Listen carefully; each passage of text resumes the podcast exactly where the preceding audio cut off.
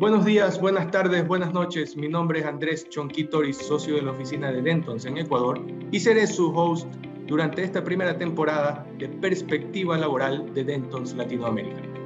En este podcast hablaremos con laboralistas expertos de la región sobre diversos temas que empresas de todos los sectores y tamaños deberían conocer con un enfoque actual, práctico y dinámico.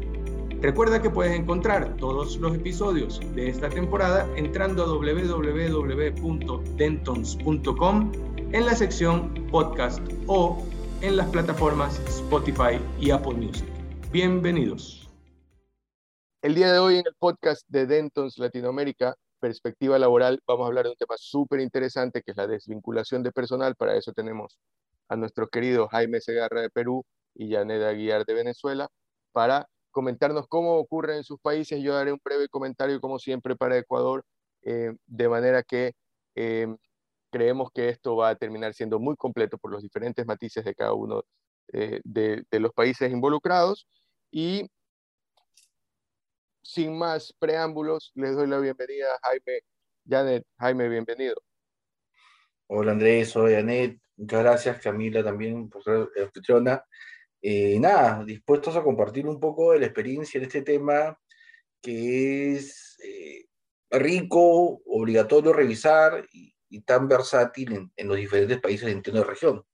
Janet, no sé, bienvenida. No sé si tú opinas que esto es rico y versátil en tu contexto, pero bienvenida, por favor. Hola Andrés, hola Jaime, gracias por la invitación. bueno, en, Venezuela eh, es un tema muy álgido. Em, bueno, es divertido, en cierto modo, obviamente, porque, porque tienes que ser muy creativo para, para poder eh, entrar y analizar y, tener soluciones em, o alternativas para los clientes, tomando en cuenta que tenemos 22 años de inamovilidad laboral, eh, lo, lo, que hace muy divertido el tema definitivamente. Qué bueno, entonces nos vamos a divertir mucho acá y eso nos lleva entonces a la primera idea a la primera, al primer punto de conversación. Queremos saber cómo funciona la estabilidad muy, muy rápidamente en cada uno de los países y cuando decimos cómo funciona la estabilidad laboral, eh, para las personas que nos están escuchando, decimos, ok, ¿cuál es el margen de acción para continuar o cesar una relación laboral eh, cuando esto sea necesario? Jaime, ¿de qué va este tema en Perú? A ver, en el Perú entendemos a la estabilidad laboral como el derecho que tiene toda persona de continuar con el vínculo laboral de forma vigente en tanto y cuanto no existe una causa justa de desvinculación.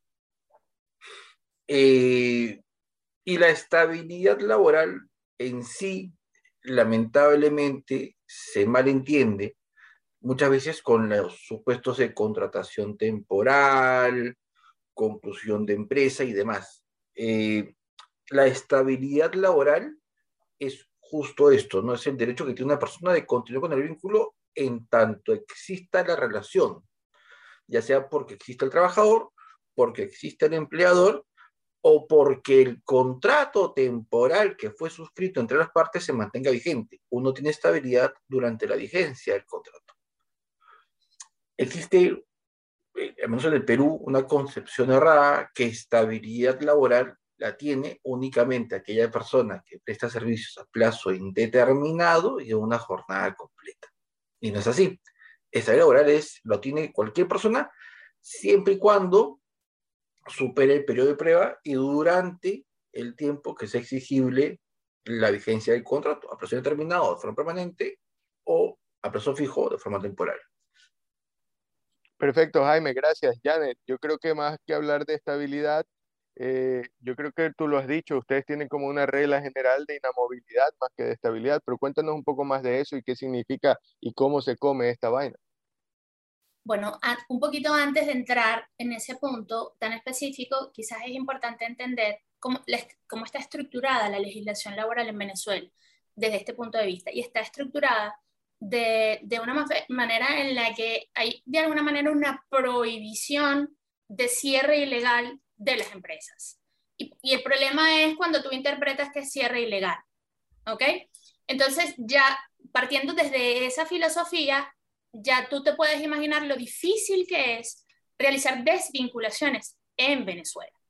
Ahora, entrando a lo específico, entonces sí, tenemos un régimen teórico de estabilidad laboral, en donde tú tienes una estabilidad relativa que inicia luego a terminar el periodo de prueba, que es un mes, em, y, lo, y, finaliza teóricamente hasta el momento en que si tú quieres desvincular, tú ofreces una indemnización por esa terminación y solo la desvinculación se opera si el trabajador acepta la indemnización. El problema es que frente a esta estabilidad de manera, digamos, ah, general que existe en la ley, tenemos una excepción que es una, una, una estabilidad absoluta llamada inamovilidad laboral especial, que fue en principio dictada mediante decreto, luego hubo una ley, luego nuevamente tenemos decreto, pero ya tenemos 22 años bajo esta inamovilidad. ¿Cómo funciona? Funciona que hay una prohibición absoluta de despido de absolutamente todos los trabajadores, a excepción de los empleados de dirección y aquellos que tengan menos de un mes al servicio de un patrono o los que llaman trabajadores temporales en los que tú no puedes despedir, desmejorar o trasladar a un trabajador sin la previa autorización del inspector del trabajo bajo una causal de eh, despido justificado. Entonces tenemos 22 años con una prohibición de despedir que hace muy difícil las relaciones laborales y sobre todo la posibilidad de contratación. Ok, Janet, eh, Sí, la situación es compleja porque se parece, se parece muchísimo em, en la teoría al, régimen ecuatoriano, porque en la teoría en el régimen ecuatoriano, por supuesto, tenemos una estabilidad relativa y para los que nos escuchan, la estabilidad relativa es si puedo despedir a una persona, si puedo terminar la relación unilateralmente, si puede salir, chao, bye, nos vemos, gracias por sus servicios, normalmente debería ocurrir en armonía, deberías agradecerle los servicios a las personas y tienes que indemnizarlo. Y tu costo es indemnizarlo, una indemnización que en Ecuador está tasada en la ley. ¿Qué quiere decir? Te dice la ley exactamente cuánto tienes que pagar y tú tienes visibilidad respecto de eso.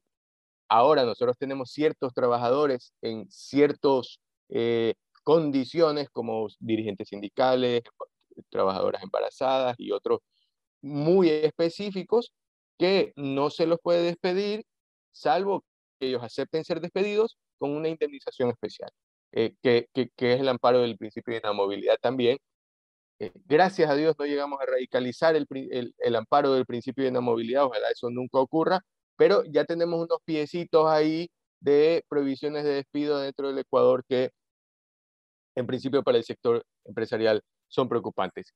Y, por supuesto, si un trabajador se porta mal, hace las cosas mal eh, eh, y, y, esas cosas, entre comillas, mal, están señaladas en la ley como causas para desvinculación, se pueden iniciar unos procedimientos en Ecuador. Eh, seguramente esas causas de desvinculación existirán también en Perú, existirán también en, en, Venezuela. De hecho, ya, ya anticipó un poquillo de eso, pero Jaime, ¿cómo va esto del despido por justa causa, visto buena autorización o como sea que se llame en Perú, respecto de las causas que hacen posible la terminación? Bueno, eh, debo confesar que agradezco no estar en sus países eh, solamente sobre el proceso de despido. Y lo digo con todo el cariño, pese a que amo la comunidad de cada, cada uno de sus países. ¿A qué me refiero? En el Perú no necesitas autorización previa de ninguna autoridad para iniciar un proceso de desvinculación por causa justa. Cuando hablamos de un proceso de desvinculación, hablamos de un proceso de despido. Bien, hagamos ese contexto. Porque existe, como en todo país y del mundo, creo, la posibilidad de arribar a un mutuo disenso, de una renuncia voluntaria, y voy a dejar de lado un momento las causas de cese masiva, que puede ser cese colectivo o eh, la liquidación, extinción de la personalidad jurídica del empleador. Me voy a enfocar en el proceso de despido. El proceso de despido dista mucho de esta autorización previa. Existen propuestas del gobierno vigente de optar por una vía de autorización previa en sede judicial. El problema está en que el Perú, no sé cómo son sus países, el Perú, eh, la entidad judicial está colapsada por la carga. Difícilmente un proceso abreviado dura menos de un año y medio cuando debería de durar la tercera parte. Eh, entonces, imagínense un abreviado para la autorización del despido, no, es, es, absurdo, al menos por la carga procesal que manejamos en el Perú. Eh, dicho esto, esta propuesta está siendo muy debatida, está siendo muy cuestionada porque el, gremio empresarial aún es fuerte en el Perú.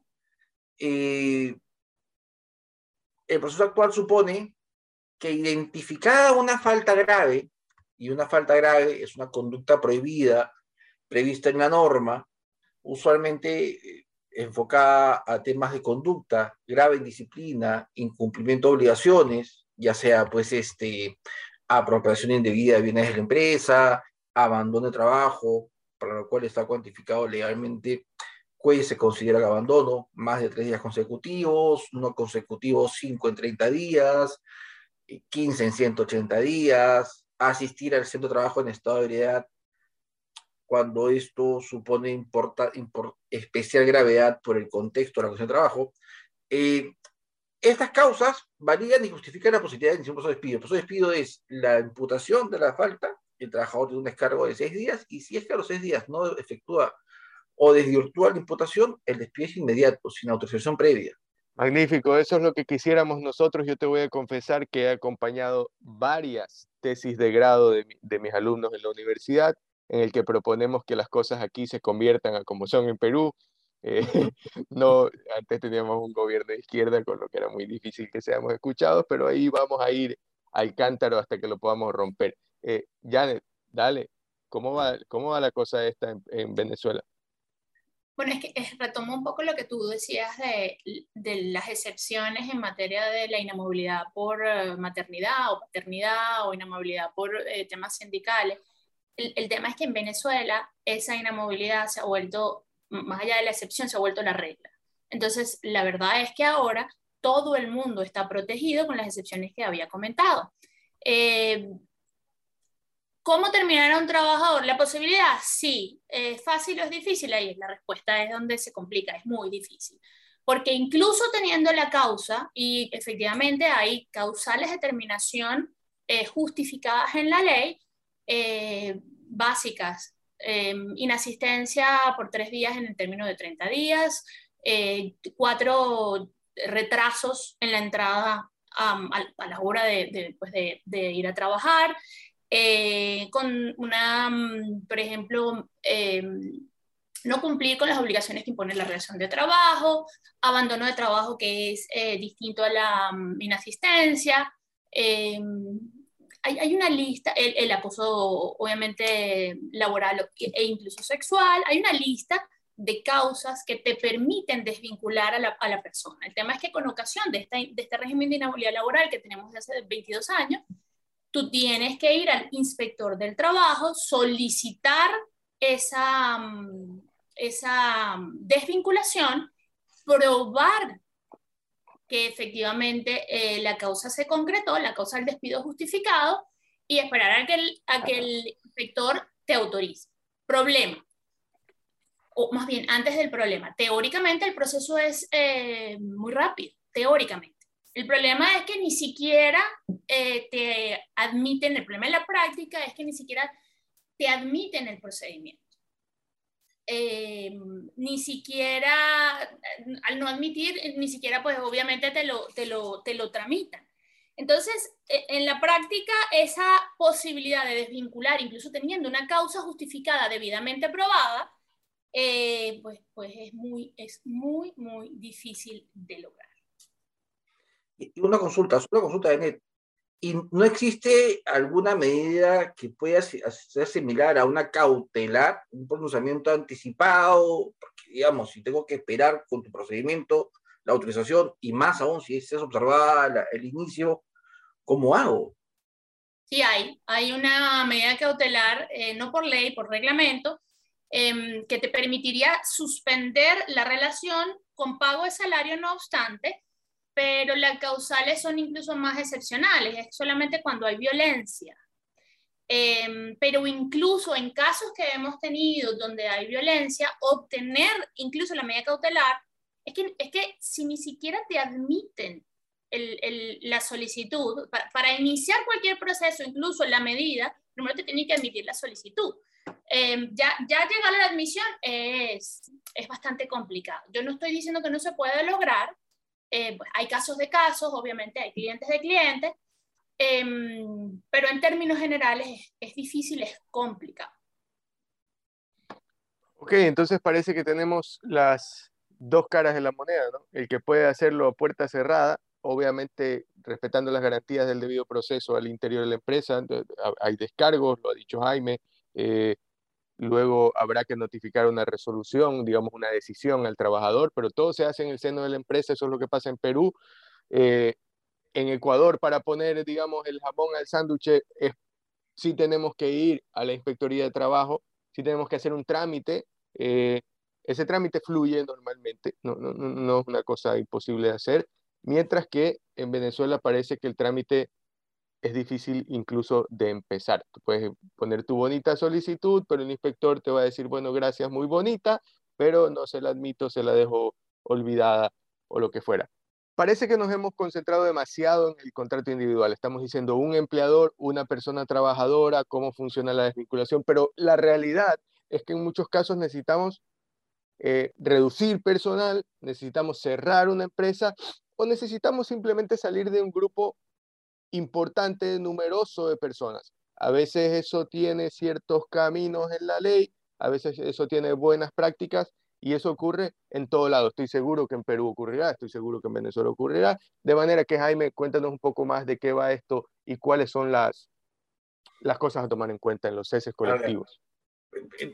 Partamos por la idea, en el Perú el cese colectivo es una figura específica.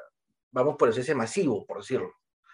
Eh, la posibilidad de cesar a un grupo importante de trabajadores se puede dar, ya sea toda la planilla, si vas a liquidar la empresa, no existe una evaluación previa, basta el acuerdo de los accionistas y este simple acuerdo faculta al empleador de extinguir el vínculo laboral de toda la planilla de trabajadores, sin perjuicio del cargo. Eh, posteriormente, alguien puede impugnarlo, como cualquier proceso, pero no requiere autorización previa. Existe un proceso que, que si es que tú planeas desvincular cuando menos el 10% de la planilla de trabajadores, requiere autorización previa. Es decir, tú no vas a extinguir la empresa, entonces das cuando menos el 10% de la planilla. En ese supuesto, necesitas autorización previa de la autoridad laboral. Y es un proceso muy complejo, muy largo, y muy costoso, porque usualmente la autoridad laboral te pide pago de beneficios extralegales para aprobar este cese masivo. Tan complicado que en los últimos 10, 15 años son no más de 10 los procesos aprobados en todo el Perú. Entonces ha quedado muy en desuso. La práctica normal es establecer programas de renuncia voluntaria. Paquetes masivos de desvinculación que son ofertados de forma temporales y van disminuyendo gradualmente en beneficios y en tiempo a lo largo de la empresa. Y funcionan en tanto sean correctamente diseñados. Y por eso es importante trabajar de forma adecuada, qué se puede decir, qué se puede ofrecer, durante cuánto tiempo, cuál es el benchmarking sobre esa, esta práctica en esa localidad. Entonces, esta es la medida que el mercado ha optado y la práctica ha optado ante una dificultad legislativa gubernamental. Creo que es la mejor salida a la fecha claro, una vez más, está siempre la última opción de la liquidación de empresa, que es lo que se busca evitar. Gracias, Jaime. Muy interesante esto de poder ser eh, muy estratégico frente a una dificultad que pudiera presentar el trámite, la norma o el, ente rector. Eh, Janet, ¿cómo va el tema de los ceses colectivos en Venezuela que, que, por cierto, deben tener sus particularidades como lo tienen en todos lados? Bueno, nuevamente, eh, tenemos que volver al principio general de la Ley Orgánica del Trabajo en Venezuela. Y es que em, el principio general es que eh, la legislación laboral está estructurada de forma tal de evitar o prevenir em, el cierre o la, o la pérdida del empleo. Incluso eh, el Ministerio del Trabajo te puede ocupar a la empresa, al patrono, eh, cuando existe el riesgo de la pérdida de la fuente de empleo, cuando existe el riesgo de la reducción de personal o incluso cuando existe el riesgo de cambios en las condiciones de trabajo. Y ese no es el peor escenario, el peor escenario es que incluso te puede intervenir. Em, y hay algunas consecuencias como prisión, por ejemplo, em, pero la interpretación de estos artículos es un poquito, eh, digamos, tricky, como dirían. Cuando entramos en la posibilidad de ceses colectivos en Venezuela, el despido masivo, que es como lo llamamos, está prohibido. Y pues eh, tiene ciertas consideraciones cuando tú intentas eh, despedir al 10% de los trabajadores en, compañías que tienen eh, más de 100 trabajadores, o 20% en compañías que tienen más de 50, o incluso solo 10 trabajadores en compañías que tienen menos de 50 trabajadores. Bajo esas condiciones se entiende que hay un despido masivo. Entonces, ¿cuál es la alternativa frente a esta prohibición de despido masivo? Es la reducción de personal o el procedimiento de reducción de personal. Efectivamente, hay un procedimiento en la ley bueno, más bien en el reglamento, para mm, reducir personal y está basado en eh, circunstancias económicas o tecnológicas. El procedimiento es un procedimiento de disputa como, como mm, temas colectivos en el Inspectoría del Trabajo o incluso en el Ministerio, dependiendo de, la, de si estamos hablando de una compañía a nivel nacional o algo más localizado. Y es un procedimiento eh, complicado difícilmente, nuevamente eh, pasa un poquito como eh, el tema en, derecho individual, eh, difícilmente lo admiten. En los últimos tres años con pandemia y los grandes problemas económicos que hubo en Venezuela, el ministerio flexibilizó un poco la posibilidad de que grandes empresas pudiesen, a través de estos procesos, no necesariamente reducir, sino por lo menos congelar la negociación de, en materia de beneficios laborales. Pero, pero en conclusión, eh, el cese o el despido masivo está prohibido. Existe una, un procedimiento para reducir personal que es muy, muy complicado. Bueno, yo les voy a decir que al menos, al menos ustedes la tienen un poco más clara, digamos, nosotros en Ecuador tenemos una normativa muy confusa alrededor de, del cese definitivo y sobre todo con el tema de la, del confinamiento alrededor de la pandemia.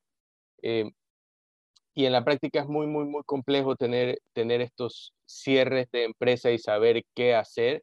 El mercado ha optado ya por su decisión, nosotros tenemos muchas recomendaciones al respecto, pero la ley dice eh, que si tú notificas a los trabajadores con 30 días antes del cierre de la empresa, solamente pagas una bonificación que se llama por desahucio, que es el 25% del último sueldo por el número de años de servicios. Eh, pero durante esos 30 días de notificación previa, obviamente los trabajadores siguen siendo trabajadores, siguen siendo seres humanos y habrá un gap de desesperación, de desánimo, de, de, poca predisposición y eso ha hecho que, que, se tengan que buscar por otras alternativas hacia el cese colectivo cierre de empresa, que estoy seguro que puede ser motivo de un próximo podcast, así que eh, no, no, no, no me quiero apasionar por ahí. Le doy la palabra primero a Janet porque me interesa muchísimo más y sé que a lo que nos está escuchando igual, todos los consejos que ella nos pudiera dar, si nos pudiera dar tres consejos de, ok, tengo este problema con esta persona, eh, quisiera ya no continuar trabajando con ella. Janet, por amor a Dios, dime tres cosas que me funcionen para hacer lo que tengo que hacer y salir bien de esto. Mira, en la práctica, ¿qué hace el mercado con, digamos, con este gran impedimento? El mercado lo que hace es negociar las renuncias de los trabajadores. La prohibición es de despedir, con lo cual, si el trabajador renuncia, pues el problema no existe. El, el, el, problema existe es en cómo llego yo a negociar la renuncia. Y realmente em, la, la, forma es generando un paquete de compensación por terminación que sea atractivo que sea atractivo en una economía venezolana que, que durante los últimos 22 eh, años, pues eh, menos de 22 años, no ha sido no ha sido fácil, sino muy por el contrario. Entonces, realmente, ¿cuáles son las tres, eh, los, los, tres mejores tips que puedo darle a un cliente cuando me solicita cómo hago para terminar una relación de trabajo independientemente de la causa con un trabajador? es, uno, genera un paquete atractivo de terminación. No hay reglas para eso. Lo que hay es la costumbre de mercado. Dos, eh, negocia con el trabajador. ¿Ok? Y finalmente celebra una transacción laboral en la que se deje muy claro que el trabajador renunció a su puesto de trabajo, que hay em, recíprocas concesiones y que se puso punto final a una relación. Ok, gracias Janet, muy interesante. Eh, lo de la transacción, bueno, dicho en cristiano, la transacción es un documento que normalmente es formal y lo que sirve es para que no te demanden mañana, para que esa persona no venga a decir, oye, eh, ¿te acuerdas que quedamos de acuerdo por 10? Me faltan dos y te va y te demanda. No, con la transacción tú coges y dices, ok, cierro esta vaina, le echo tierra y llegamos al final. Jaime, ¿de qué van esos tres tips que tú le puedes dar a una persona para ir hacia la desvinculación de manera limpia y eh, segura? Creo que el primer tip va a ser tener un programa eficiente eh, y documental, lamentablemente documental, de fiscalización y de cumplimiento de obligaciones laborales. Porque muchas veces los trabajadores incurren en incumplimientos, en faltas que podrían justificar un despido, pero no cuento con la prueba porque no fiscalicé, porque no acredité, porque no tengo los documentos o no prohibí expresamente la conducta. La conducta. Entonces es muy importante dejar constancia sobre cuáles son las obligaciones, cuáles son las conductas permitidas o no, y cómo fiscalizar objetivamente estas, estas, estas obligaciones y conductas. Es el primero. El segundo, que lamentablemente, pese a que en el Perú no tenemos ese procedimiento previo de aprobación para un despido, aún así el despido es muy complicado. Es muy complicado por las consecuencias que tiene si es que no despides con causa justa. Si tú despides o tu despido es débil, el trabajador puede ser repuesto y repuesto con el pago de las remuneraciones de vengadas dejadas de percibir desde el cese hasta la reposición efectiva. Y es común la reposición en el Perú. Entonces hay que cuidarse mucho de esto. ¿A qué quiero llegar? Que cuando tu despido es medianamente débil, lo que va a tocar es evaluar el proceso de desvinculación por mutuo disenso, que es este acuerdo entre ambas partes. Y eh, para esto, para que sea eficiente, va al tercer punto, que es identificar las necesidades objetivas de la persona desvincular, ya sea por edad, por carga familiar, que es un trabajo que muchas veces no se hace, porque cuando tú llegas a un proceso de desvinculación, es regularmente, regularmente, porque la relación entre las partes está desgastada. Y como está desgastada, el empleador no suele querer mirar al trabajador a ser desvinculado, porque es una carga emotiva negativa. Entonces, lo que tratamos de hacer es ayudarlo a identificar las necesidades del trabajador, a ver más allá, para que la oferta, de repente no económica incluso, sea tan atractiva que convenza al trabajador de celebrar un acuerdo de mutuo censo se vaya y eliminamos este gran riesgo que existe en el Perú de la reposición. Entonces, allí viene de repente eh, el verdadero éxito de un proceso de vinculación, es entender la necesidad de ambas partes. Eso, ¿Por qué transita? Por ejemplo, ofertas de cobertura médica después del cese. Hoy eso tiene un valor de oro, de oro una cobertura médica, eh, cobertura médica a toda la familia, si es que la tiene, pago alguna escolaridad, eh, programas de colocación y demás. Creo que con esos tres puntos tú tendrías ya un proceso de un sistema de vinculación exitoso en cualquier empresa, al menos en el Perú. Creo que no igual en otros países. Ok, antes de que yo lance mi comentario espontáneo que cierra todo esto, eh, quisiera pues agradecerles nuevamente a Jaime y a Janet que nos visitan desde Dentons, Perú y Dentons, Venezuela. Les habla Andrés Chonqui de Dentons, Ecuador.